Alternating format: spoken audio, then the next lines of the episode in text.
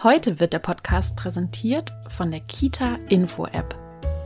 Kennt ihr das, wenn ihr immer wieder an die Eltern Informationen schicken müsst und hier ein Zettel und da ein Zettel und wieder den Zettel zurück und wann ist der Zettel wieder da und über die Schließzeiten informieren und so weiter und man ist damit schon so viel beschäftigt, dass wirklich, wirklich wenig Zeit für die Arbeit mit den Kindern bleibt.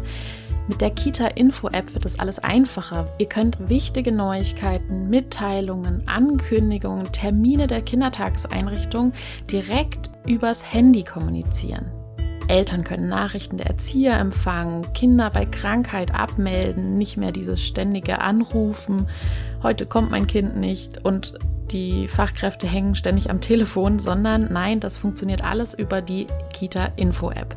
Speisepläne können eingesehen werden, Abholzeiten oder Mittagessenszeiten werden hinterlegt. Es können auch Gruppen erstellt werden für bestimmte Veranstaltungen. Und das alles ist datenschutzrechtlich wirklich gut abgesichert. Also empfehle ich euch wirklich, die Kita-Info-App anzuschaffen, um organisatorisches zu vereinfachen und dafür mehr für die Kinder da sein zu können. Und jetzt geht's los mit dem Podcast.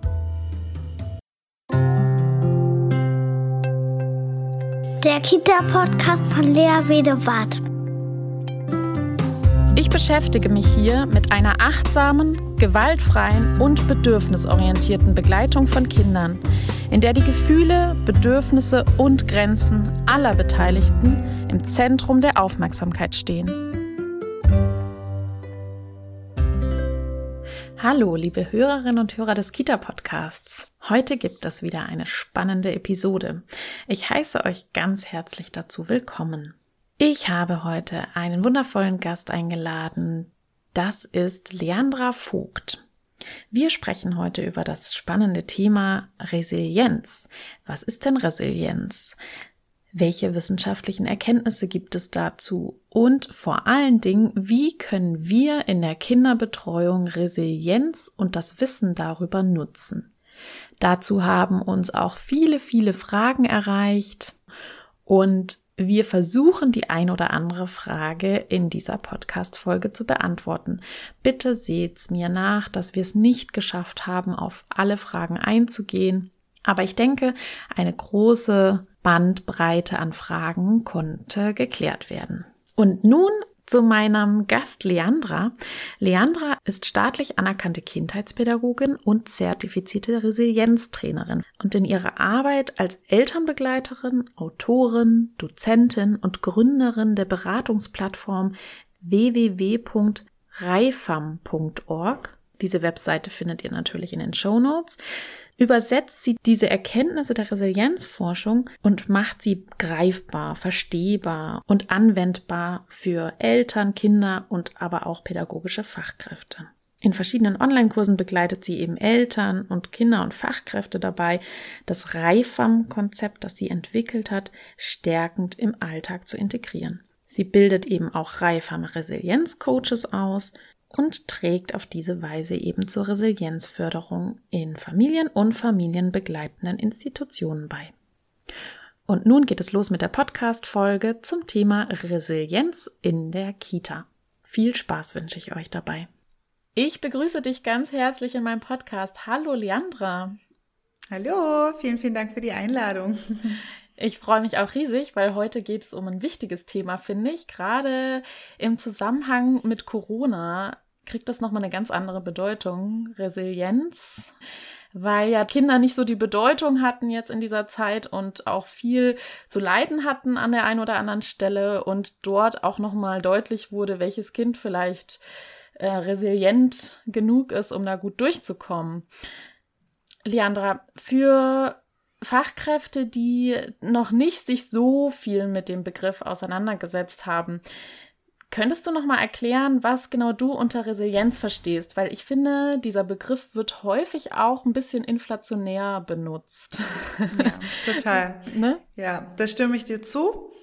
Ähm, ich erkläre den immer sehr, sehr gerne, erstmal um reinzukommen mit einem Zitat. Das heißt, fall siebenmal hin, steh achtmal auf ist äh, so eine japanische Weisheit.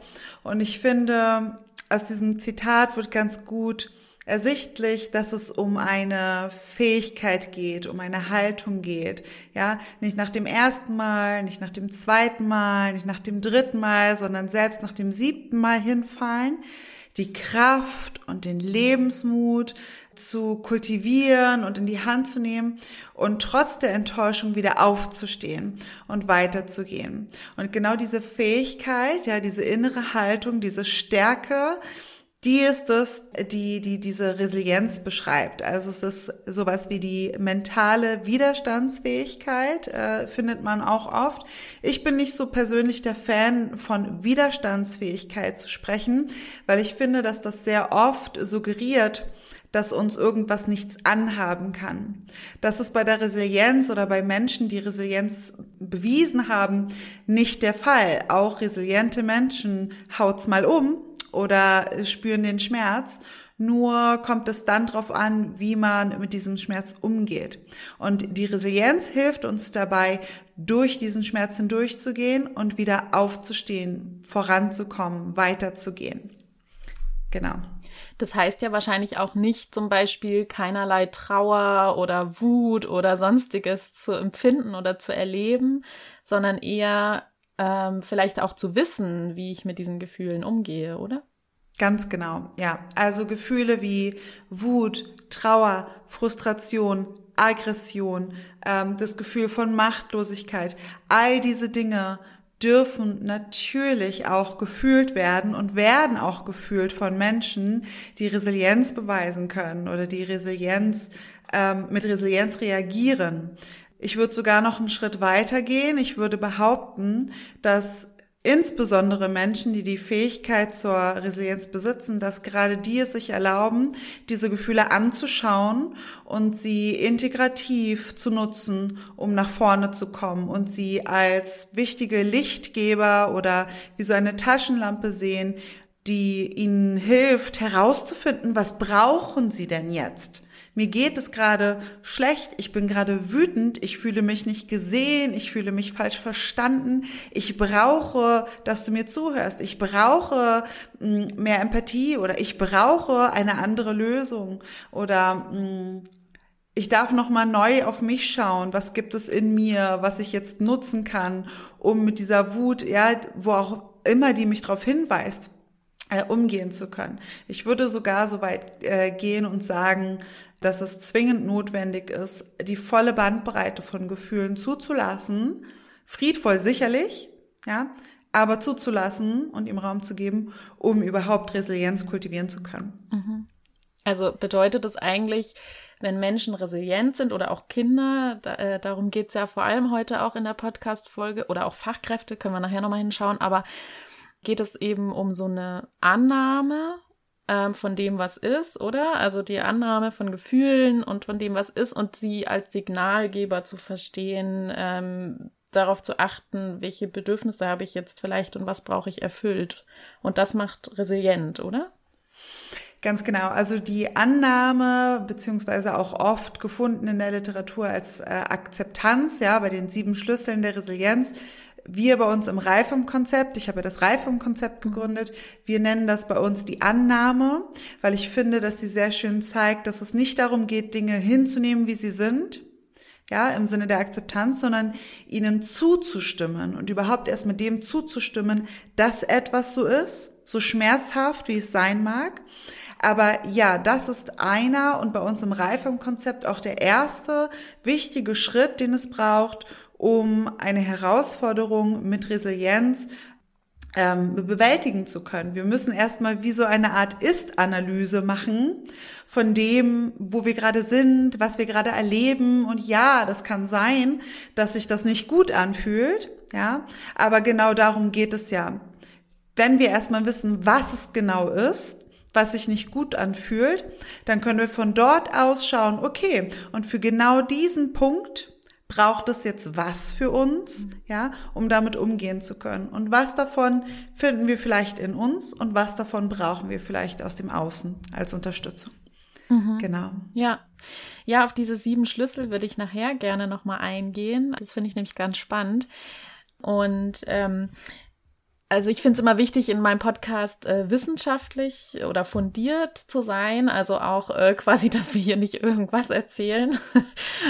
Könntest du ein bisschen nochmal sagen, welche, welche wissenschaftlichen Erkenntnisse so, so gibt äh, auf dem Markt? Ich hatte gelesen, es gibt 19 Längsschnittstudien zur Resilienz und die meisten in den USA. Das habe ich schon rausgefunden. Ja, ja, das stimmt. Also erstmal ganz grundsätzlich lässt sich, äh, denke ich, sowieso auch schon mal sagen, im englischsprachigen Raum ist die Resilienz, hat die schon einen, einen viel größeren, höheren Stellenwert. Das ist für uns immer noch recht neu.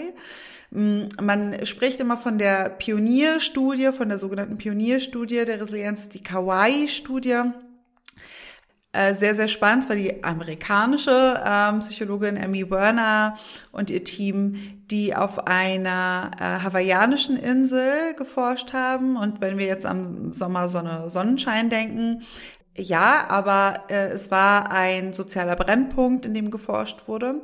Und sie begleitete einen kompletten Geburtenjahrgang auf dieser Insel und ähm, hat quasi in ihrer Studie, um es jetzt kurz zu fassen, ja, zum ersten Mal in diesem Zusammenhang den Blick abgewendet von was macht krank, welche Kinder haben äh, langfristig stark gelitten unter den sogenannten Risikofaktoren, denen sie dort ausgesetzt waren und den Fokus gerichtet auf dieses eine bestimmte Drittel von Kindern, die unter gleichen oder äh, sehr ähnlichen Umständen, groß, ja. Bedingungen, genau, Dankeschön, groß geworden sind und sich aber gesund entwickelt haben, die einen hohen Bildungsstand erreicht haben oder eine gesunde, glückliche Beziehung geführt haben. Und äh, die haben dann erforscht, was gibt es denn hier für gemeinsame Faktoren, die hier eine Rolle gespielt haben könnten? Und aus der Summe dieser Faktoren und weiterer Studien, die sich angeschlossen haben, in Deutschland gibt es zum Beispiel die Mannheimer Risikokinderstudie, ja, und aus der Summe dessen äh, beschreiben zum Beispiel Reiwitsch und Chetty heißen die, die sieben, sogenannten sieben Säulen der Resilienz. Und diese sieben Säulen der Resilienz, die beziehen sich besonders auf die sogenannten personalen Schutzfaktoren, die aus der Forschung entstanden sind. Es gibt aber auch, und da kann ich sehr, sehr doll empfehlen, äh, Corinne Wustmann, es gibt äh, Fröhlich Gildhoff und Renaud Böse, die sich äh, sehr speziell befassen mit dem Thema Resilienzförderung in der Kindheit, Resilienzförderung in äh, Kindertageseinrichtungen, in Schulen. Und hier ist nochmal die Rede von sogenannten Vulnerabilitätsfaktoren. Also was macht den Mensch an sich erstmal quasi ja vulnerabel, ja, also äh, verletzlich. Und, und welche sogenannten Stressoren gibt es, die dann eher aus dem Außen kommen? Ja, also, und da gibt es ausführliche Listen ähm, dessen, was sich da aus der Forschung zusammentragen lässt bis heute. Also mein, mein Go-To, finde ich, wenn es um den wissenschaftlichen Stand geht, sind immer Fröhlich Gildhoff, Ronner Böse, Wustmann im deutschsprachigen Raum, ähm, vor allem im Zusammenhang mit Kindern. Mhm. Ja, eine Frage kam auch von einer Leserin oder Hörerin ähm, für Buchempfehlungen. Und da können wir das ja mhm. vielleicht gerade an dem Punkt auch mit einbringen. Ähm, da gibt es eben von äh, äh, Renau Böse und Fröhlich Gildhoff ähm, das äh, im Herder Verlag Resilienz im Kita-Alltag. Das äh, passt auf jeden Fall sehr gut. Und das hätte ich eben auch gesagt von Frau Wustmann äh, Widerstandsfähigkeit von Kindern in Tageseinrichtungen fördern. Ne? Das habe ich, ich auch glaube, schon. Das von, ja, ich glaube, das von Wustmann ist leider nicht mehr so gut erhältlich. Ach, ich echt? hatte das oh. auch, ja, ich hatte das im Reifam-Coaching auch empfohlen als Lektüre und da haben es ah. nur noch sehr wenige bekommen und noch bei Ebay. Oh nein, ähm, okay. Ähm, ja, ja. Ich habe das aber, nämlich schon in meiner Bachelorarbeit auch mit ver verwendet genau, und so. Ja, ne? ja. gibt's in vielen, also wenn man da mal reinschauen will, spätestens in der Bibliothek, ja. an der Uni oder so wird man fündig. Also genau, absolute Empfehlung. Und auch kann ich von Fröhlich Gildhoff und Renaud Böse auch sehr empfehlen, ähm, das kleine rote Büchlein Resilienz heißt es schlichtweg. Sehr, sehr guter, kompakter, rundum Einstieg in das Thema mit ganz viel Hintergrundwissen, mhm. ähm, auch zu den verschiedenen Studien, die wir bisher da haben. Es gibt auch noch eine ich will jetzt nichts Falsches sagen. Ich weiß, es wurde gerade eine Studie gestartet zum Thema Widerstandsfähigkeit von Kindern zu Zeiten von Corona. Auch mhm. nochmal sehr spannend. Mhm. Müsste ich aber jetzt nochmal, weiß ich jetzt tatsächlich gerade nicht, aber ja. vielleicht können wir das in die Shownotes packen. Genau, also ich mache das eh alles, pack das alles in die Shownotes, also die, äh, die Bücher und so weiter. Genau, können wir nochmal raussuchen. Okay, ähm, wir wollen jetzt nicht alles auflisten, aber vielleicht könntest du doch mal so ein paar prägnante ähm, Vulnerabilitätsfaktoren ähm, nennen. Also was, was ist es denn, was Kinder aus der Bahn werfen kann? Oder auch Fachkräfte, ne? Also da haben auch immer wieder Hörerinnen gesagt, ähm, das wäre was, wo sie auch wichtig finden, hinzuschauen. Was können, kann denn auch Fachkräfte aus der Bahn werfen, ne? Hm, ja, also äh, wenn wir von Vulnerabilitätsfaktoren sprechen, würde ich erstmal auf Personal emotionaler Ebene ansetzen. Da sprechen wir bei Kindern beispielsweise von prä-, peri- und postnatalen ja, Bedingungen, ja. Oder wir sprechen von den verschiedenen Temperamenteigenschaften auch, ja, die einen Einfluss haben können. Es gab lange die These, ähm, dass das Geschlecht eine Rolle spielt. Nach meinem Kenntnisstand ist das widerlegt vor dem Hintergrund dessen, es hieß, Mädchen wären eher fähig zur Resilienz als Jungen. Ähm, Christina Berndt spricht aber beispielsweise davon, dass sich das erübrigt, weil es sich eben bei äh, später Männern sozialbedingt eher sichtbar gemacht hat, ja, wenn sie aggressiv wurden, ja, und also dann kriminell wurden. Und bei Frauen war es dann eher leise gegen sich, verdeckt, mhm. ja, aber trotzdem nicht resilient. Mhm. Aber ich, ob das jetzt eine These ist oder auf Studien beruht, hm, lasse ich mal hingestellt, ja. Aber auch hier gibt es auf jeden Fall noch, kann es Auswirkungen geben, ja, mhm. sage ich mal, auf die Resilienzfähigkeit. Mm, und wenn wir dann sprechen von den Stressoren, ja, so den Risikofaktoren, die von außen an uns herangetragen werden, eigentlich, wenn man das jetzt sagt, klingt es so banal, weil eigentlich weiß es jeder. Also chronische Armut, ja, oder die Trennung der Eltern für das Kind jetzt in dem mhm. Fall, oder äh, äh, chronische familiäre Disharmonie äh, oder auch der Verlust eines geliebten Menschen oder auch alleine schon des Haustiers, ja all das, was eigentlich so offensichtlich schmerzhaft ist, ja, kann je nachdem, und da gibt es verschiedene Wirkweisen dieser äh, Risikofaktoren. Ja, es kommt drauf an, auf die Kumulation, also wie viele gleichzeitig, auf die Dauer der Belastung, ja, wie lange hält beispielsweise diese chronische Armut an oder diese, der, der ständige Streit der Eltern, ja. Darauf kommt es häufig an. Also es heißt nicht immer, Armut, ah, okay, das mhm. Kind ist jetzt gerade, ja. Ähm, aber das, das dürfen Anhaltspunkte sein, dafür mal hinzuschauen und zu gucken, was braucht das Kind? Mhm. Braucht es gerade noch mal eine, ein, ein, den bewussten, die bewusste Stärkung der persönlichen Ressourcen, der personalen Schutzfaktoren? Mhm. Und bei Fachkräften, ich glaube, das wissen wir auch alle, ja, also ein schlechter Betreuungsschlüssel schlimme Arbeitsbedingungen, wirklich, und ich weiß kein anderes Wort als schlimm, ja, also Arbeitsbedingungen, ähm, in denen Wertschätzung fehlt, in dem der Raum zur Erholung fehlt, in dem ähm, äh, unfassbar viele Kinder auf mich alleine fallen, in dem die Kommunikation und Zusammenarbeit, ja, in der Elternarbeit schwierig ist, ja. Natürlich sind all das Risikofaktoren. So. Hier gibt es halt was auch so ein bisschen den Kern meiner Arbeit ausmacht, einen riesengroßen Unterschied. Wir als Erwachsene können bezogen auf verschiedenste Risikofaktoren äh, stark in die Eigenverantwortung gehen, was auch einer der äh, Schlüssel ist, ja, der Resilienzschlüssel dieser Säulen. Wir können in die Eigenverantwortung gehen und im schlimmsten Fall also im äußersten Fall, sag ich mal, ich will es gar nicht so bewerten, aber im äußersten Fall unseren Job kündigen, den Arbeitsplatz wechseln, ja, ins Gespräch gehen mit äh, dem Träger oder was auch immer. Kinder können nicht so ohne weiteres ja, die Bezugsperson, unter der sie leiden, wo sie sich nicht sicher fühlen oder die chronische Armut oder so, die können sie nicht so ohne weiteres bedingen und in Eigenverantwortung beeinflussen. Und hier gibt es einen riesen, riesengroßen äh, ja, einen riesengroßen Unterschied und hier bedarf es wirklich das Bewusstsein von uns Erwachsenen, das bewusste Reflektieren und vor allem die Eigenverantwortung von uns. Ja. Ja. Und wenn wir jetzt äh, auf der anderen Seite mal sozusagen die Schutzfaktoren jetzt entgegensetzen, dann können wir jetzt mal auf die äh, sieben Säulen, die du in deinem Konzept äh, da auch verankert hast, äh, nochmal aufgreifen. Also vorhin sprachst du von der Annahme, der Akzeptanz, also die, der Gefühle, des, wie es was gerade ist.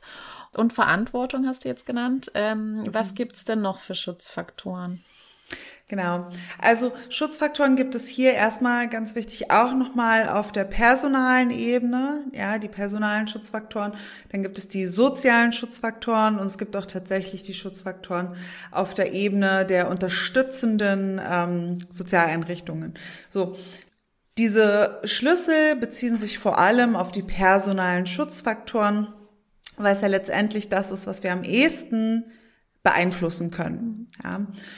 Und ähm, Professor Dr. Jutta Heller spricht beispielsweise im zweiten Schlüssel, auch angelehnt an diese sieben Säulen, von dem Optimismus. Wir bei Reifam nennen das ganz gerne die Zuversicht. Weil ich glaube, dass es beim Optimismus sind wir auch sehr schnell und oft dazu verleitet, in so einen toxischen Positivismus zu verfallen und uns unter Druck gesetzt zu fühlen, wir müssen jetzt aus allem irgendwie das Beste rausholen.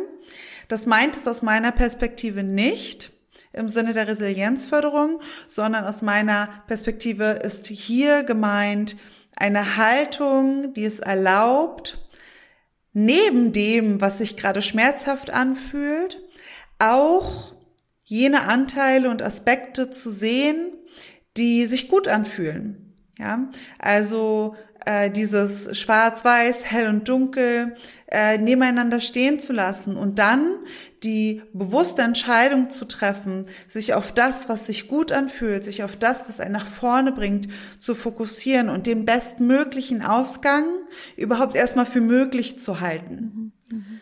Anstatt, ich sag mal, so sehr im Schmerz stecken zu bleiben, dass wir ins Leid geraten. Ja, sondern es ist das Gegenteil. Wir sehen den Schmerz, wir nehmen ihn an, wir stimmen dem zu, dass er gerade da ist und erlauben uns gleichzeitig zu sehen, dass neben dem Schmerz auch noch Schönheit existiert in unserem Leben, dass Freude existiert, dass es bestimmte Ressourcen gibt, auf die wir jetzt zurückgreifen können und dass es langfristig die Möglichkeit gibt, dass sich welcher Schmerzpunkt auch immer. Ja, das müssen nicht immer die großen Schicksalsschläge sein. Das kann auch der Alltagsstress sein. Ja, aber dass der langfristig für uns, dass es da für uns eine positive Perspektive gibt. Ja, so eine so eine so eine Zuversicht, ne, in äh, so eine ja. Zuversicht, dass auch wieder alles äh, gut werden kann, so. Ja, ja ganz genau. Und ähm, beim dritten Schlüssel sprechen wir, das wird wahrscheinlich auch den Zuhörern ein, ein Begriff sein von der Selbstwirksamkeitsüberzeugung. Ja, also die Überzeugung davon, die Gewissheit auch darüber, dass wir selber einen Einfluss auf das haben können, was uns, was wir erleben. Und äh, auch hier gerade wenn wir bei der Resilienzförderung für Kinder sind, super, super zentraler Punkt, den Raum überhaupt zu öffnen, äh, dafür den Kindern zu ermöglichen, die Erfahrung zu machen, dass sie etwas bewirken können. Ja, also in Alltagsentscheidungen die Kinder zu integrieren, ja, ähm, äh, demokratisch einfach sie teilhaben zu lassen an dem, was natürlich kindgerecht, ja, äh, was, was es zu entscheiden gibt und auch zu erlauben, sich auszuprobieren, ja, ohne dass man es vorher erlernt hat oder in die Theorie gegangen ist, sondern sich auszuprobieren. Denn auch hinfallen trägt zur Selbstwirksamkeitserfahrung und Überzeugung äh, bei. Auch das Fehler machen dazugehören darf, wenn es darum geht, die Selbstwirksamkeitsüberzeugung bei Kindern ähm, zu bestärken oder ihnen überhaupt die Ausbildung dessen zu ermöglichen. Also ganz, ganz wichtiger äh, Faktor. Und auch für uns als Erwachsene, auch als Fachkräfte vor allem, die überhaupt das Bewusstsein darüber einmal zu erlangen, was ist es eigentlich, was mir leicht fällt, was kann ich eigentlich besonders gut, wo habe ich bisher vielleicht schon was in unserem Alltag im kind, in der Kindertageseinrichtung bewirkt? Ja, was ist mein Anteil? Und gleichzeitig auch, was sind nicht meine Anteile? Ja, also wo war ich nicht dran beteiligt? Was äh, fällt mir schwer? Wo sind meine persönlichen Grenzen? Auch die Kenntnis und das Wissen darüber ist enorm wichtig dafür, diesen Schlüssel sinnvoll und vor allem lösungsorientiert integrieren zu können, um eine Herausforderung zu bewältigen. Und dann schließt sich daran, ganz, ganz wichtig, die Eigenverantwortung an. Also die Haltung, die es uns ermöglicht, nach all dem, was wir uns jetzt erlaubt haben, ja, wir haben angenommen, was ist, wir haben zugestimmt, wir waren in der Zuversicht, wir kennen uns gut, wir wissen, was wir theoretisch machen könnten, ja, um äh, oder was wir einsetzen könnten auch aus unserem persönlichen Repertoire an Ressourcen und Fähigkeiten, um den Ausgang dieser Herausforderung für uns zu begünstigen oder auch für die Kinder. Nur braucht es dann auch tatsächlich die Bereitschaft, ins Handeln zu kommen und das wirklich auch zu tun. Und hier macht es total Sinn, einmal für sich die persönlichen Werte klar vor Augen zu haben. Warum tue ich eigentlich, was ich tue? Warum ist es mir wichtig? Ist das wirklich mein Wert oder ist es ein Wert, der von außen an mich herangetragen wird? Und diese Werte als Motivation dafür zu nutzen, in bestimmten Momenten auch dann, wenn die Eigenverantwortung vielleicht eher der unbequemere Weg ist, ja, anstatt zu sagen, ja, der Träger sorgt halt nicht dafür, dass wir äh, einen höheren Bestreuungsschlüssel jetzt demnächst erwarten können, ja, anstatt dann ewig die Verantwortung abzugeben und zu ertragen, wie anstrengend es ist, ins Handeln zu kommen und aktiv danach zu suchen, welche Möglichkeiten, welche Strategien jetzt für uns Sinn machen, um auch mit diesem Betreuungsschlüssel, der gerade so absurd ist, das Bestmögliche für unseren Arbeitsalltag herauszuholen und für die Erlebniswelt der Kinder herauszuholen. Was braucht es von Seiten der Kinder? Was braucht es von Seiten der Fachkräfte? Was steht uns zur Verfügung, um das Bestmögliche zu tun? Ja, wenn es mhm. nicht mal ein eigener Pausenraum ist, den wir haben, ja, welche Möglichkeiten gibt es noch? Haben wir vielleicht vor der Tür einen schönen Ort, den wir uns halbwegs nett machen können mit einem Stuhl? Gibt es in, den Ra in dem Raum irgendeine Ecke, die wir uns abtrennen können, um uns die Möglichkeit einer erholsamen Pause zu schaffen, indem wir Kopfhörer aufsetzen, eine Sonnenbrille aufsetzen. Die Kinder wissen, ja, wenn äh, Erzieherin XY Sonnenbrille und Kopfhörer auf hat, dann ist sie gerade in der Pause und dann wende ich mich an meine andere Bezugsperson, ja, was auch immer. Ja, und da darf man kreativ werden. Nur, wir dürfen ins Handeln kommen. Das Gegenteil von Eigenverantwortung ist äh, die Opferhaltung, in der wir all die Handlungsfähigkeit, all die Entscheidungsfähigkeit äh, an jemanden anderen übertragen. Es ist sicher sehr bequem, und in vielen Situationen auch einfach angenehmer, weil wir nicht so viel tun müssen. Es erfordert viel Mut. Es erfordert auch das Ausprobieren und immer wieder scheitern, solange bis man eine Lösung gefunden hat, die einigermaßen funktioniert. Manchmal erfordert es auch Abstriche zu machen ja, also es ist nicht ja. immer der Lottogewinn, der dann von außen kommt, aber vielleicht sind es die zehn Jahre, in denen wir uns in unserer eigenen Selbstständigkeit, keine Ahnung, unser Vermögen aufbauen, was auch immer. Ja, ja, dazu genau. hatten wir schon äh, letztens mal eine Podcast-Folge ähm, aufgenommen, also an alle Hörerinnen. Also da könnt ihr noch mal reinhören, auf jeden Fall Verantwortung übernehmen. Das ja. passt vielleicht ganz gut. Super, super wichtiges Thema. Genau. Und also wir dürfen uns auch immer im Umkehrschluss fragen, also was bedeutet das, wenn wir ständig auf die Lösung von außen warten, bezogen auf unsere persönliche Herausforderung? Das bedeutet, dass sie entweder irgendwann kommt und wir erlöst sind, wir so lange aber warten müssen und in der Ungewissheit feststecken. Und die Eigenverantwortung, die ist ein Riesengeschenk in dem Sinne, weil sie es uns erlaubt, dass wir jetzt etwas verändern können. Und wenn es nicht von heute auf morgen die große Veränderung ist, die äh, fünf weiteren Kollegen, die uns bei der Betreuung unterstützen, ja. Aber ein Schritt weiter in Richtung Zuversicht, ein Schritt weiter in Richtung bestmöglicher Ausgang. Mhm. Genau. Und dann sprechen wir vom Schlüssel Beziehungen gestalten. Und das ist vor allem bei uns bei Reifam einer, ein super zentraler Schlüssel, weil wir setzen uns vor allem ein für die Resilienzförderung im Familienkontext, im Kontext familienbegleitende äh, Institutionen.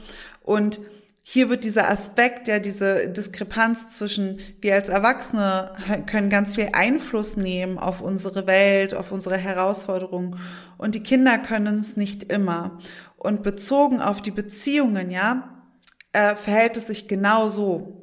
Wenn wir als erwachsene Mensch, äh, Menschen merken, dass wir in unserem Umfeld Beziehungen haben, die uns wirklich langfristig nicht nur nicht gut tun, sondern die uns wirklich belasten, ja, die das Potenzial haben, psychischen Schaden anzurichten, dann können wir wählen, diese Beziehung zu beenden.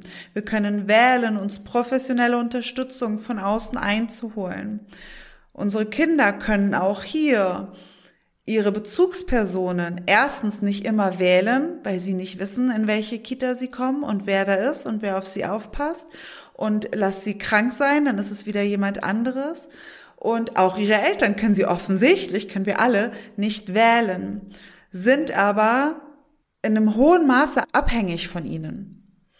Und hier wird auch erneut die Einladung an die Bewusstwerdung, an die Selbstreflexion von uns als Erwachsenen, von uns als Fachkräften so deutlich. Ist eine riesengroße Relevanz und eine der wichtigsten zentralen Erkenntnisse auch aus der Resilienzforschung, wie Fröhlich Gilthoff und Renaud Böse so schön schreiben in ihrem Buch, ist es, dass es vor allem die stabilen, liebevollen, verlässlichen Beziehungen sind, die als einer der größten Schutzfaktoren funktionieren für Kinder. Und wie können wir diese Beziehungen gestalten? Indem wir, und das schreibt ihr ja auch so großartig in eurem Buch, indem wir in Kontakt sind mit uns, unser eigenes Handeln regelmäßig reflektieren, hinterfragen, in unsere Eigenverantwortung treten und unseren Kindern und den Kindern, die uns anvertraut werden, den Raum geben dafür, sich auszudrücken in all dem, was sie sind und in all dem, was sie mitbringen.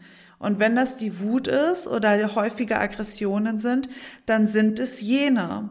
Und wenn es in uns einen Widerstand hervorruft, dann liegt es an uns in Eigenverantwortung, uns durch diese Herausforderung zu bringen. Und es liegt nicht auf der Seite des Kindes, ja, die Verantwortung liegt nicht auf der Seite des Kindes dafür, ein Verhalten zu unterdrücken oder zu ändern, damit wir nicht fühlen müssen. Und genau darum geht es vor allem im Reifem-Konzept, hier das Bewusstsein hinzulenken und sowohl Eltern als auch Fachkräfte darin zu bestärken, dass das erstens nicht nur eine Notwendigkeit ist, wenn es um die Resilienzförderung von Kindern geht, sondern dass es auch ein riesengroßes Geschenk ist an uns selber weil der Schritt in diese liebevolle Selbstreflexion, die es ja ist, ja, wir machen uns das Geschenk, nicht nur die Kinder, sondern auch uns in allem anzunehmen, was sich in uns zeigt, ja, das ist super wertvoll, das erleichtert oder es kann einem enorm den Arbeitsalltag erleichtern mit Kind, weil wir nicht mehr ständig gefordert sind, Kinder zu irgendwas zu bewegen, ja, was sie tun sollen oder was sie unterlassen sollen, sondern weil wir mit einem ganz neuen Bewusstsein auf das Verhalten des Kindes schauen können und uns selbst ganz neu auch in unserem beruflichen Kontext erfahren. Was macht das mit mir, wenn die Kinder beim Essen ständig aufstehen und umherrennen? Warum macht das was mit mir? Was habe ich darüber gelernt? Was habe ich vielleicht selbst erfahren als Kind? Und was ist es eigentlich, was meine Werte in meiner Arbeit ausmacht? Was ist es eigentlich, was meinetwegen die Forschung dazu sagt? Ja, wie, wie wichtig ist es, dass Kinder ruhig und still am Tisch sitzen beim Essen? Warum ist das wichtig? Wie gesellschaftlich relevant ist es heutzutage überhaupt noch? Ja, und hier viel weniger mit einem Zeigefinger auf uns oder auf die Kollegen zu zeigen, sondern mit Empathie und Verständnis und auch wieder hier mit der Annahme. Bis hierhin lief es so und an irgendeinem Punkt in unserem bisherigen beruflichen oder privaten Leben gab es für uns negative Konsequenzen, weswegen es sich für uns unsicher angefühlt hat, beim Essen aufzustehen oder mit vollem Mund zu reden. Ja, nur darf hier immer die Frage sein, ist das, was ich bis hierhin gelernt habe, tatsächlich auch die Lebensrealität von dem Kind, was ich gerade begleite, von dem Kind, was mir anvertraut wurde, von den Werten, die ich mir, die, die mir als Pädagogin wichtig sind. Ja, es gibt immer eine Übung, die wir bei Reifung ganz gerne machen. Da reisen wir in die Zukunft und jemand fragt uns, ähm, in dem Kontext, was für eine Mutter warst du? Wenn jemand dein Kind heute fragt, ja, du bist jetzt 90 oder so, wenn ein Kind jemand fragt, welche Mutter hast du erlebt? Was war ihr wichtig? Wie hat sie dich begleitet? Wie hast du dich gefühlt mit dieser Mutter? Genau das können wir übersetzen auf uns als Fachkräfte. Was wünschen wir uns? Was erzählen später 30, 40-jährige Menschen über uns als Bezugsperson, die für sie da war, wenn ihre Eltern keine Zeit hatten?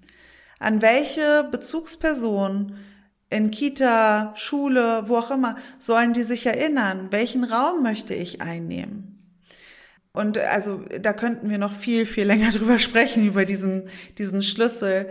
Das war einer der größten Ausschlaggeber für mich, warum ich gedacht habe, dieses Resilienzkonzept, das muss in Familien, das muss in Kitas und Schulen, weil es gerade bei dieser Säule, die im Arbeitskontext, ja, bei erwachsenen Menschen aus meiner Perspektive gleichzusetzen ist mit anderen, weil wir einfach bewusst wählen können, ja. Nur ja. unsere Kinder können das nicht. Und deswegen bedarf es hier aus meiner Perspektive ganz, ganz viel Energie, die da reinfließen darf. Ja. Ähm, auf jeden Fall. Ich, genau. ich sage auch immer, das Arbeitsmittel von pädagogischen Fachkräften ist eigentlich die Beziehung, also das in Beziehung gehen mhm. und äh, auch mit sich in Beziehung sein. Ne? Also mhm. das ist das Arbeitsmittel von Fachkräften. Deswegen finde ich, sollten sie da auch viel Energie rein verwenden. Mhm, das ja. finde ich super schön. Das merke ich mir, das finde ich super schön, ja. Ja, weil viele haben irgendwie ein anderes Arbeitsmittel, ne? Also der Schornsteinfeger hat sein, äh, hat seinen äh, Putz, äh, wie sagt man da, so ein Putzbesen oder so für ja. den Schornstein jetzt so im klassischen Sinne. Und äh, eine pädagogische Fachkraft hat die Beziehung als, als, als Mittel. Ja. Total. Super schön, ja. Genau. Weiter im Text, nach dem Schlüssel Nummer 5 schließt sich dann ähm, die Lösungsorientierung an, die auch nicht vernachlässigt werden darf. Wir fragen uns natürlich im Sinne der Annahme erstmal, was ist eigentlich los? Wir fragen aber nicht nach dem, oh, warum und warum ich und wieso muss das jetzt schon wieder passieren und auch man, sondern wir fragen uns, ah, das ist ja spannend. Das fühlt sich blöd an. Hm, was braucht es denn für mich? Oder was brauche ich denn jetzt? Oder was könnte es denn hier gerade um uns herum oder in uns geben, damit wir dieses Rätsel, diese Herausforderung, dieses Problem lösen können?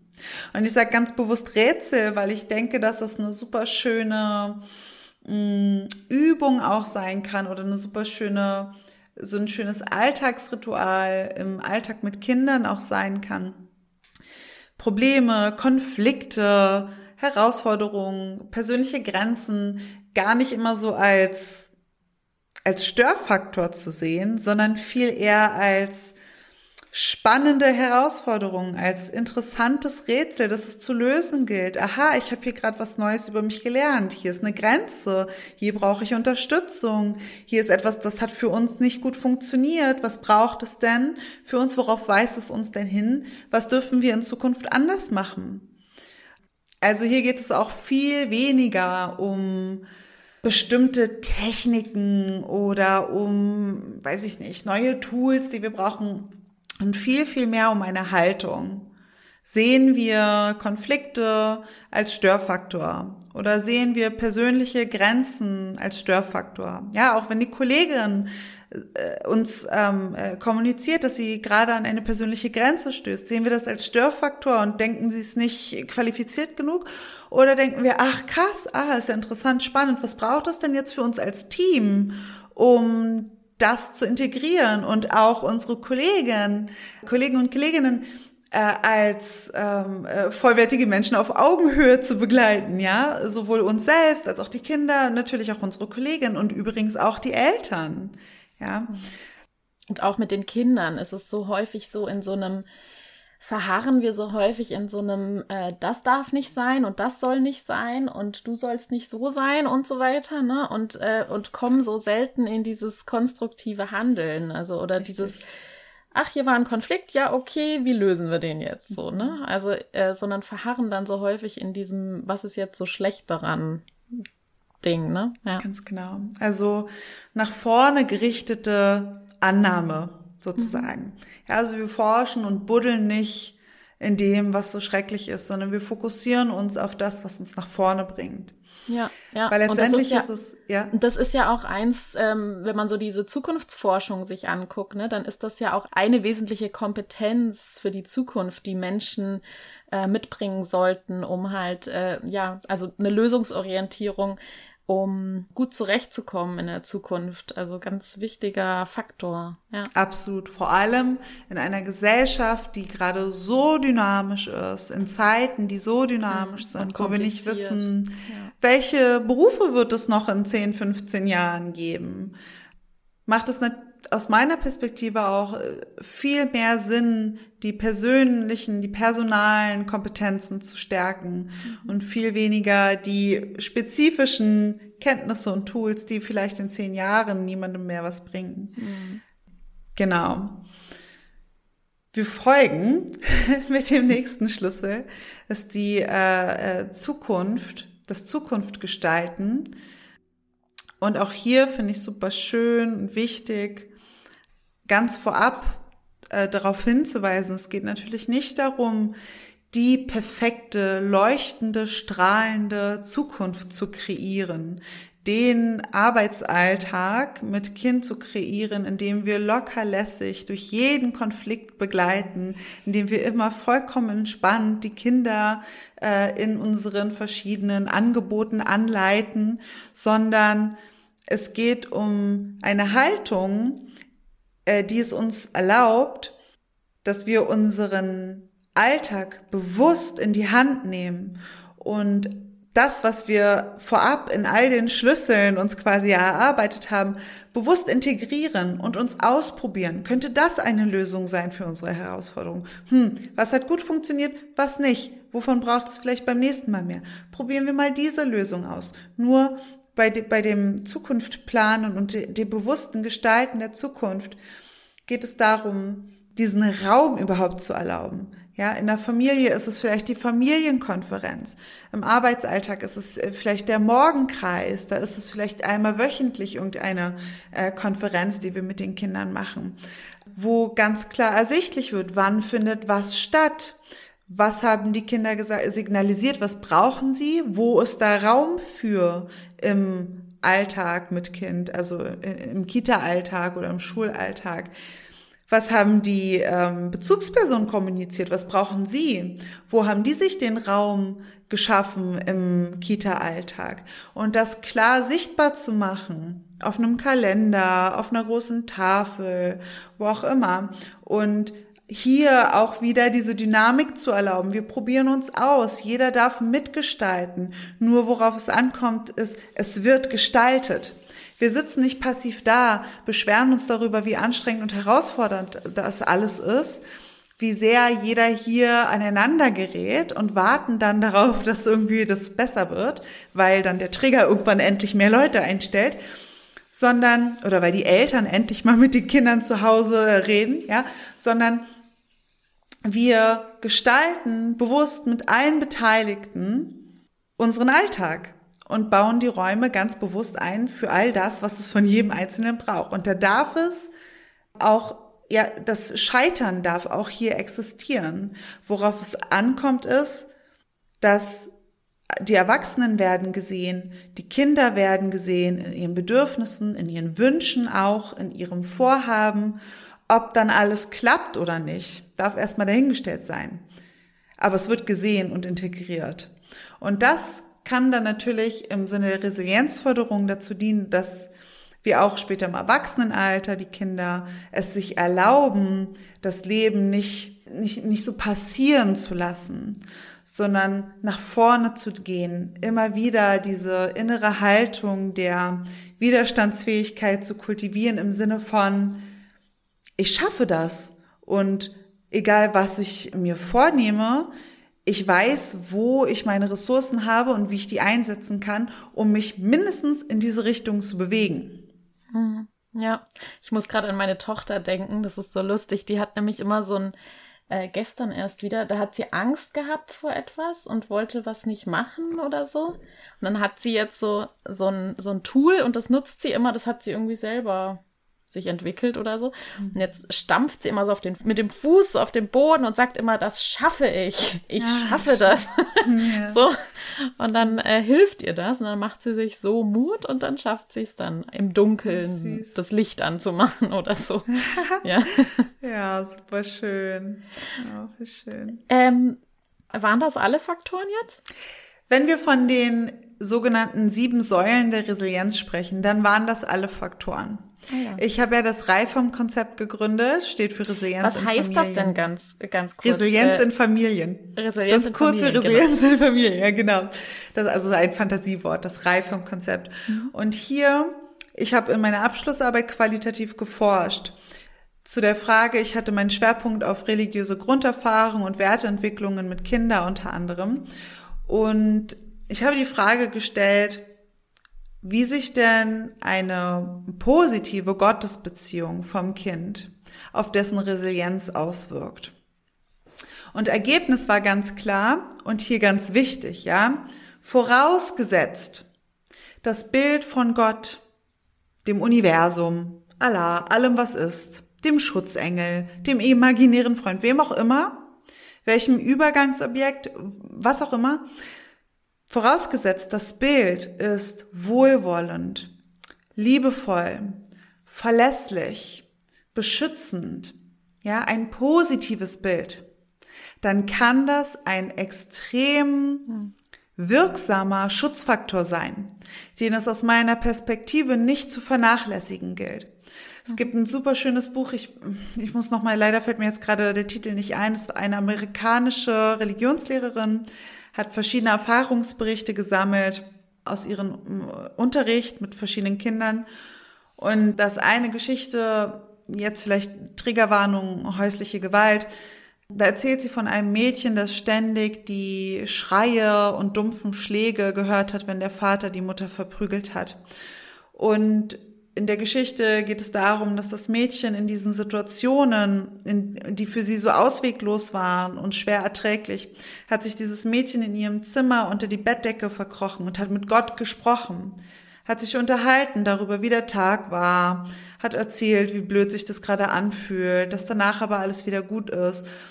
Also alles wieder gut im Sinne von, danach ist es vorbei.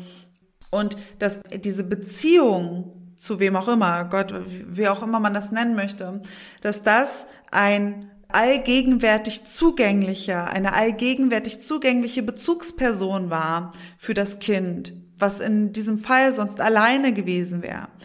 Und ich glaube, äh, allein dieses Beispiel, aber es gibt natürlich unzählige Beispiele dessen, machen deutlich, was für ein Potenzial in einer solchen Beziehung liegt. Anders verhält es sich natürlich, wenn das Bild von Gott erstens auferlegt wird, also du musst an XY glauben. Und wenn das Bild, äh, das Gottesbild oder das Bild von, vom Schicksal, vom Universum eines ist, das willkürlich ist, das strafend ist, ja, das richtend ist, manipulativ ja. ist, ja, äh, Ausschlaggeber für Leid und Elend auf der Erde ist, ja, dann macht das natürlich im Sinne der Resilienzförderung null Sinn. Mhm. Also es muss vorausgesetzt sein, dass diese Beziehung von einem positiven Bild geprägt ist und dass sie intrinsisch, aus intrinsischer Motivation heraus entstehen darf. Mhm. Das heißt, was braucht es für die Kinder im Familienkontext, wie aber auch im Kita-Alltag, im Schulalltag? Es braucht den Raum und das Angebot dessen, ja, auf informativer Ebene. Was gibt es für Religionen? Welche Zugänge gibt es? Wie sieht das Gottesbild hier aus? Welche Erfahrungen haben andere gemacht? Und die Erwachsenen, die in einer positiven Verbindung stehen, die einfach dieses Sein vorleben ohne dem Kind irgendwas vermitteln zu wollen, ohne dem Kind irgendwas mhm. äh, beibringen zu wollen in dem Sinne. Ja. Ja, so dieser, Aber, dieser ja. Schutzengel zum Beispiel, ähm, der hat mich auch in meiner Kindheit auf, also ich bin nicht religiös, ich bin auch nicht getauft, aber dieser Schutzengel, der Gedanke an den Schutzengel hat trotzdem irgendwie gestärkt. Und Kinder sind ja auch unglaublich fantasiereich, ne? Also die sind ja in einer, in einer Phase zwischen drei und, und fünf Jahren oder so ist ja diese Fantasiephase dann nehmen die sich auch äh, Superhelden und, äh, und sonstiges, die alle auf sie aufpassen und die imaginären Freunde und so weiter. Und da dann wirklich nicht ihnen die ausreden, sondern sie wirklich als Kraft, oder es gibt ja auch die Krafttiere, ne, oder, oder Kuscheltiere, die als Schutztiere umfunktioniert werden, die dann mit Kraft vollgetankt sind und sie beschützen. Ne? Also das kann man ja aus, auf ganz, ganz vielen Ebenen äh, ähm, ähm, übertragen und das zu nutzen, das finde ich auch ganz wichtig. Ganz genau, ja. Vielen ja. Dank fürs Teilen. Wir haben auch heute, ich äh, gebe ja gerade die Reihe vom Ausbildung auch und wir haben auch heute über diesen Schlüssel gesprochen. Und es ist fast bei jedem so, dass jemand erzählt, eine persönliche Anekdote mitbringen kann von einem Kuscheltier, sei es schon, ja, wenn wir von Übergangsobjekten sprechen. Was macht eigentlich ein Kuscheltier mit einem Kind? Wenn es irgendwie das Kuscheltier ist, was sonst ähm, zu Hause beim Einschlafbegleiten mit Mama oder Papa dabei ist oder beim Stillen mhm. oder in der Autofahrt, ja, dann trägt ja dieses Objekt, dieses Übergangsobjekt für das Kind das Gefühl, Geborgenheit, das Gefühl Sicherheit, das Gefühl, ja. ich bin nicht alleine. Und wenn wir jetzt diese Funktion des Übergangsobjektes übersetzen auf das, was wir nicht physisch sehen können, ja, wie Schutzengel oder imaginäre Freunde oder Gott oder keine Ahnung, die Natur, die Wolken, was auch immer, oder den Geist oder keine Ahnung, ist vollkommen hier, hier ganz wichtig. Ne? Es kommt überhaupt nicht drauf an, wie es benannt wird, sondern es geht viel eher um diese Qualität dieser Beziehung. Dieses schützende Gefühl einfach. Ganz genau. Dann äh, kann es eine riesengroße Kraftressource sein. Und bei Reifform nennen wir das übrigens, den Schlüssel nennen wir Kohärenzgefühl, mhm. weil ich finde, dass das Gefühl, ja, was diese positive Beziehung zu, ich nenne es immer allem, was ist, mhm. was die ausmacht, das kann dafür sorgen, dass das Kohärenzgefühl nach Antonowski entsteht. Das Gefühl von Sinnhaftigkeit, ja, ich, ich verstehe irgendwie, was passiert hier gerade. Ich habe das Gefühl, es ist handhabbar, ja, die Überzeugung, alles, was passiert, ja, meine verlässliche Person ist ja da und hat das für mich hier entstehen lassen. Also ist es schon in Ordnung und irgendwie stimmig so. Und das Gefühl der Bewältigbarkeit, ich bin nicht alleine, ich kann das schaffen, ich bin mhm. generell auch nie alleine. Mhm. Ähm, deswegen nennen wir das da so. Aus meiner Perspektive darf das Raum einnehmen und äh, bringt großes Potenzial für die Kinder mit, bringt großes Potenzial für die Eltern mit, weil das Elternsein in der heutigen Zeit bringt ja auch unfassbar viel Last und Verantwortung mit sich. Und wenn erwachsene Menschen, Eltern das Gefühl haben, sie sind in dem nicht alleine und diese Aufgabe ist bewältigbar und irgendwie so stimmig für sie, für sie und es sollte so sein, dann kann auch hier eine riesengroße Last abfallen. Und ich denke auch, dass es für pädagogische Fachkräfte ein unheimlich großes Potenzial in sich birgt, zu wissen, okay, dieser Job, der fordert mich extrem mhm. heraus und ich mache viele Dinge in diesem Job, die ich mir so eigentlich nicht vorgestellt und nicht gewünscht habe. Aber in mir und um uns alle herum gibt es eine Kraft, ja, die birgt unendliches Potenzial in sich und irgendeine Lösung wird sich schon finden. Und ich trage diese Lösung in mir und es liegt an mir, die in Eigenverantwortung wieder ja herauszuarbeiten. Und übrigens auch hier, das hatten wir auch super spannend, äh, gerade in der Reifham-Sitzung, geht es nicht darum, ja, die nächste Person zu finden, wo wir unsere Verantwortung abgeben dürfen. Ja, Gott macht das schon, regelt das, das Universum löst das alles schon für mich, sondern viel eher aus dieser Beziehung heraus zu allem, was ist, Gott, wer auch immer, äh, aus dieser Beziehung heraus ein Selbstvertrauen, eine Lösungsorientierung, eine Zuversicht heraus zu kultivieren. Hm. Genau. Schön. Das macht richtig Spaß, dir zuzuhören. Und man kriegt gleich so einen, so, ein, so, ein, so eine Positivität oder so eine, so ein, gleich so ein starkes, äh, schützendes Gefühl. Das ist so richtig schön. Danke. Vielen Dank, du hast das wirklich sehr ausführlich beschrieben. Und ich glaube, dass deswegen jetzt sehr viele Fragen hinten runterfallen werden. Das macht aber nichts, weil ich glaube, man kann trotzdem auch viel schon für sich mitnehmen.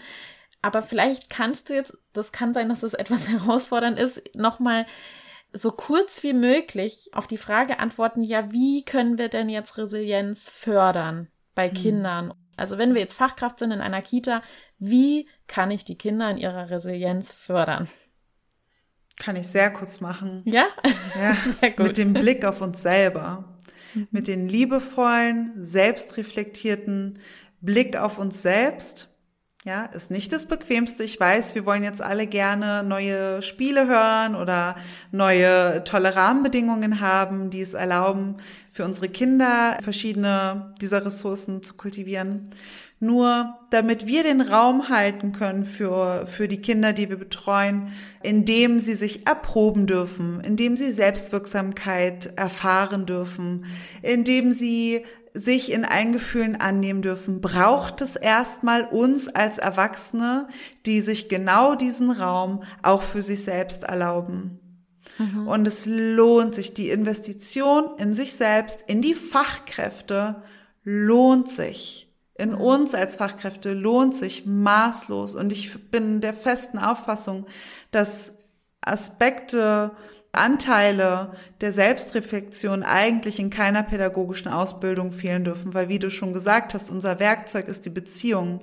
Und damit wir in Beziehung gehen können, auf Augenhöhe, müssen wir erstmal in Beziehung zu uns selbst stehen, in Kontakt mit uns selber sein. Ja. Also meine Einladung wäre hier, erstmal sich selber das Geschenk zu machen, all diese Schutzfaktoren in sich zu finden, zu mobilisieren und zu kräftigen, um dann genau diesen Raum auch für Kinder halten zu können. Ja, genau, weil nämlich eine Hörerin hat nämlich auch geschrieben, äh, wie sollen wir denn Schutzfaktoren oder beziehungsweise Resilienz bei Kindern fördern in der Kita, wenn wir es bei uns selbst nicht tun. Ne? Also das heißt, wir sind ja auch wieder in dem Fall auch wieder Vorbild. Und genau, sie hat da so einen ähnlichen Kommentar ähm, geschrieben. Das ja, finde ich ganz spannend, spannend, ja. Also ich denke schon, es geht, ja. Also ich glaube nicht, dass wir resignieren müssen, weil wir jetzt alle denken, oh Gott, wir sind alle selber so herausgefordert, jetzt können wir die gar nicht fördern, die Resilienz der Kinder. Aber ja, diese Dynamik, die darf man nicht unterschätzen. Also mhm. natürlich, ja, wir, sprechen von Beziehungen zwischen mhm. Menschen und es braucht beide Seiten, um eine Resilienzförderung zu begünstigen. Ja, ja, also es macht ja. keinen Sinn für die Kinder jetzt Selbstwirksamkeit zu überzeugen, zu trainieren, wenn wir dann im Alltag, ja, also nehmen wir mal an, wir bieten den Kindern jetzt ein tolles Spiel an äh, oder eine AG, ja, wo wir Spiele spielen zum Thema Selbstwirksamkeitsüberzeugung. Und im Alltag, wo die Kinder sich aber das Essen gerne selber auftun wollen, sagen wir, nein, stopp, nicht so, du kleckerst, hm, hm, hm, nun muss ich das sauber machen, ja. Das bringt nicht so viel. Und deswegen in allem, in allen Aspekten und allen Punkten des Alltages in Kita und Schule die Einladung, immer wieder in Kontakt mit sich, für sich alleine die Fragen zu beantworten. Wie geht es mir gerade? Was genau ist es, was mich gerade herausfordert? Was brauche ich jetzt eigentlich? Was davon habe ich schon? Was kann ich einsetzen? Wo brauche ich Unterstützung mich? von mhm. anderen? Ja, ja. Was genau. triggert mich und so weiter, ne? Also genau. Also was macht mich besonders wütend gerade und warum und so weiter. Ja. Eine Sache, wenn ich darf, die habe ich ganz am Anfang, die muss jetzt noch mal, ich mache es ganz kurz. Drei Sachen, ganz wichtig. Resilienz ist dynamisch.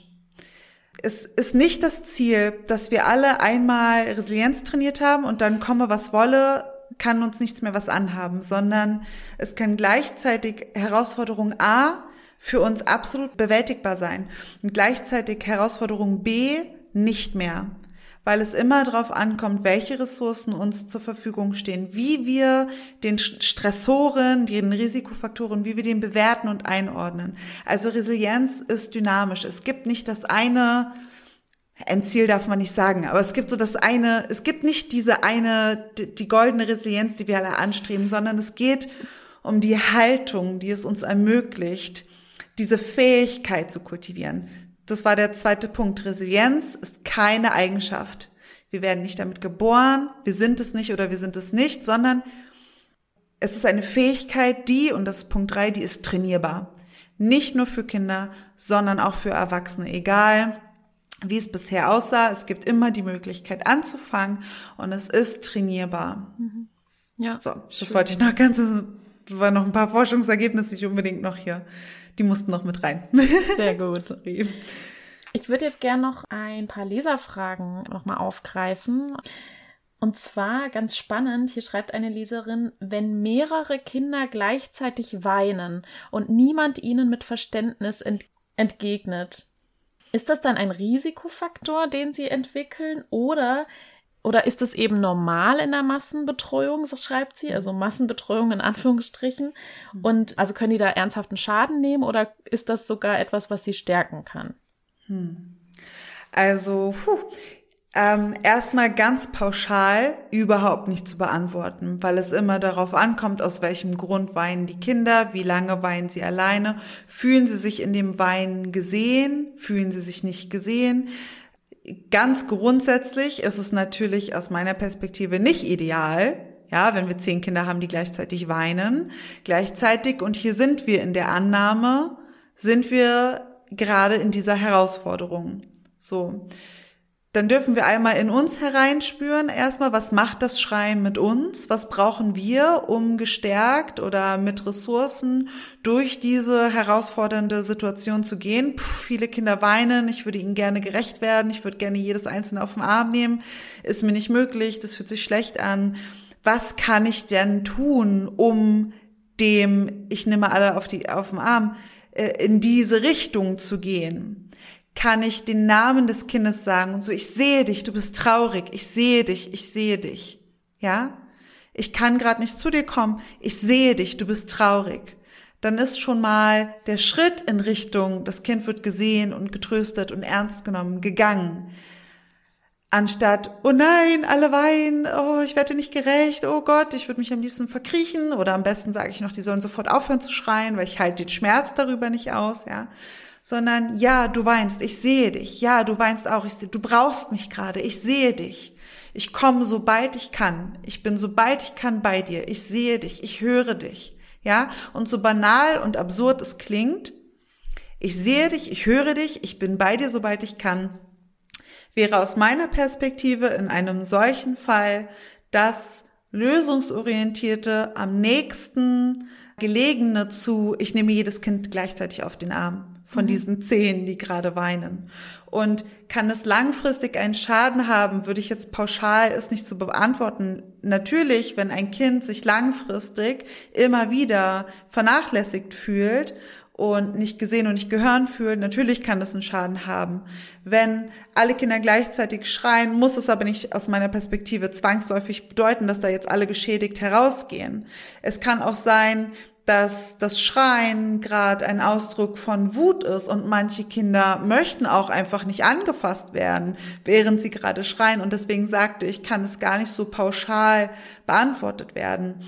Und da wäre es mein Ansatz, einmal reinzufühlen und zu schauen, was brauchen die Kinder gerade, was könnte das Bedürfnis sein, was sie da gerade herausschreien, ja, welches Gefühl zeigt sich da gerade und dann, was steht mir zur Verfügung? Was kann ich tun? Ich kann sagen, ich sehe dich, ich höre dich, ich bin da, ich sehe, du bist wütend. Ja, ich sehe dich. Hm, ja, Unterstützung so. einfordern, zum ja. Beispiel jemanden fragen. Ne?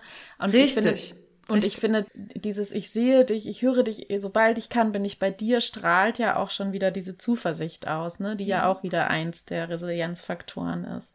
Ja, Oder? Und du hast gerade gesagt, wenn natürlich die Möglichkeit da ist, sich Unterstützung ins Boot zu holen, los. Mhm. Ja, also Resilienz bedeutet nicht, ich muss alles alleine schaffen, ich bin stark genug, sondern mhm. es bedeutet, ich erkenne meine persönlichen Grenzen und Herausforderungen und ich weiß, wo ich um Unterstützung äh, ja. bitten oder wo ich die erfragen kann und tu das auch. Ja, ja, ja, das ist echt ein super Beispiel, weil wenn ich jetzt zum Beispiel selbst überfordert bin und dann anfange, die Kinder anzumotzen oder sie vielleicht auch äh, irgendwie bestraft werden oder sowas und das immer wieder so passiert, dass die Gefühle immer wieder bagatellisiert werden und immer wieder keinen Raum haben und immer wieder keine Zuversicht ausgesprochen wird, dann würde ich sagen, durchaus kann das dann ein Risikofaktor werden. Ne?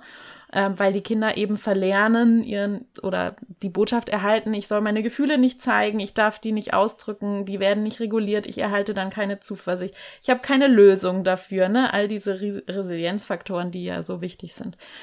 Ähm, deswegen ist das, also vielen Dank für dieses Beispiel. Das ist echt super, mhm. weil das so schön jetzt aufgezeigt werden konnte, was es bedeutet, wenn ich auch einfach überfordert bin. Dann könnte ich ja auch meine Verantwortung dann wieder abgeben und sagen, ja, Hilfe, der Personalschlüssel und Hilfe und die Welt ist so schlecht. Oder mhm. könnte halt sagen, äh, genau, ich, ich mache halt das Beste draus und das ist auch gut genug und ich, ich tue, was ich kann und so. Und ja. mehr geht halt nicht. So.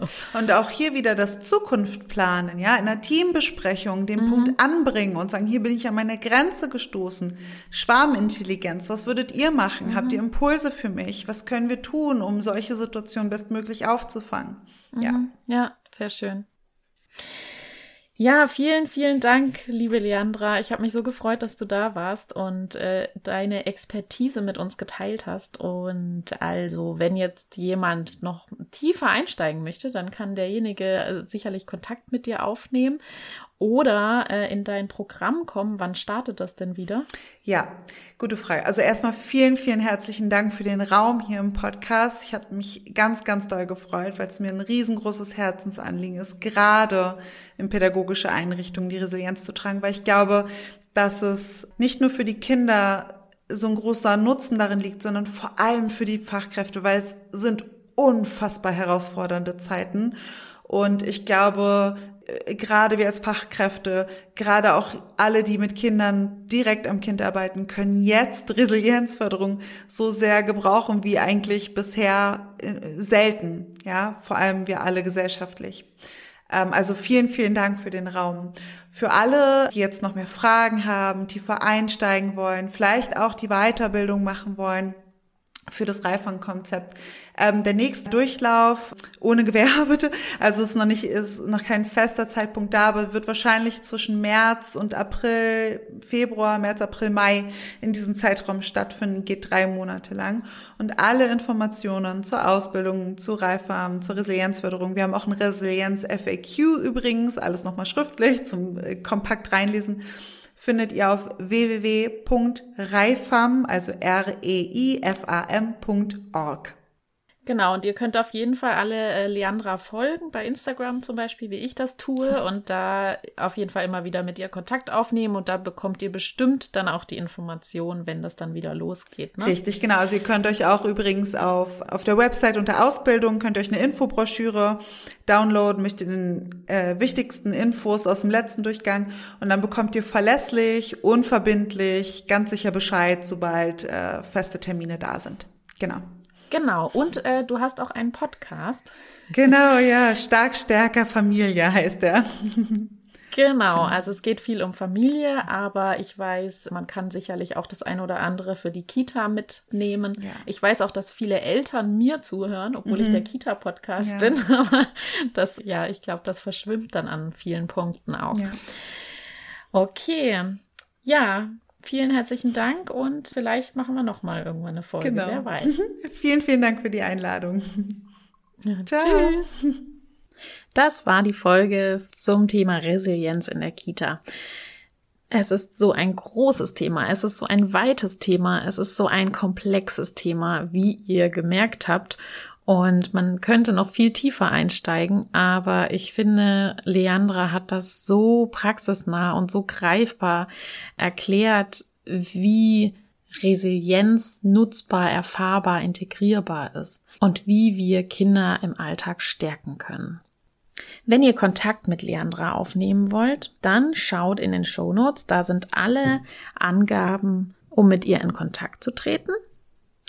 Und mich findet ihr wie immer über meine Webseite www.bedürfnisorientierte-kinderbetreuung.de. Wenn ihr Fragen habt, zu denen ich eine Podcast-Folge aufnehmen soll, eine Frage, die ihr euch schon so lange stellt, dann schreibt mir gerne über meine Mailadresse bo.kinderbetreuung@gmail.com. Nun folgt als nächstes die kleine Podcast-Reihe zum Thema Grenzen Brauchen Kinder Grenzen? Was sind Grenzen? Wie kommuniziere ich Grenzen? Bei Instagram habe ich eine Umfrage gemacht und da kam raus, dass viele, viele von euch sich damit unsicher fühlen. Und deswegen möchte ich das ein bisschen mehr beleuchten und euch damit stärken. Wenn ihr eine Fortbildung dazu buchen wollt zum Thema Grenzen spüren oder eine Beratung, eine Fachberatung in Anspruch nehmen wollt oder ein Webinar geht auch, dann meldet euch auch gerne bei uns. Bis dahin wünsche ich euch ganz viel Stärke und Kraft und Resilienz und sage bis zum nächsten Mal. Tschüss. BOK Bedürfnisorientierte Kinderbetreuung. Gemeinsam für starke, sich selbstbewusste Kinder.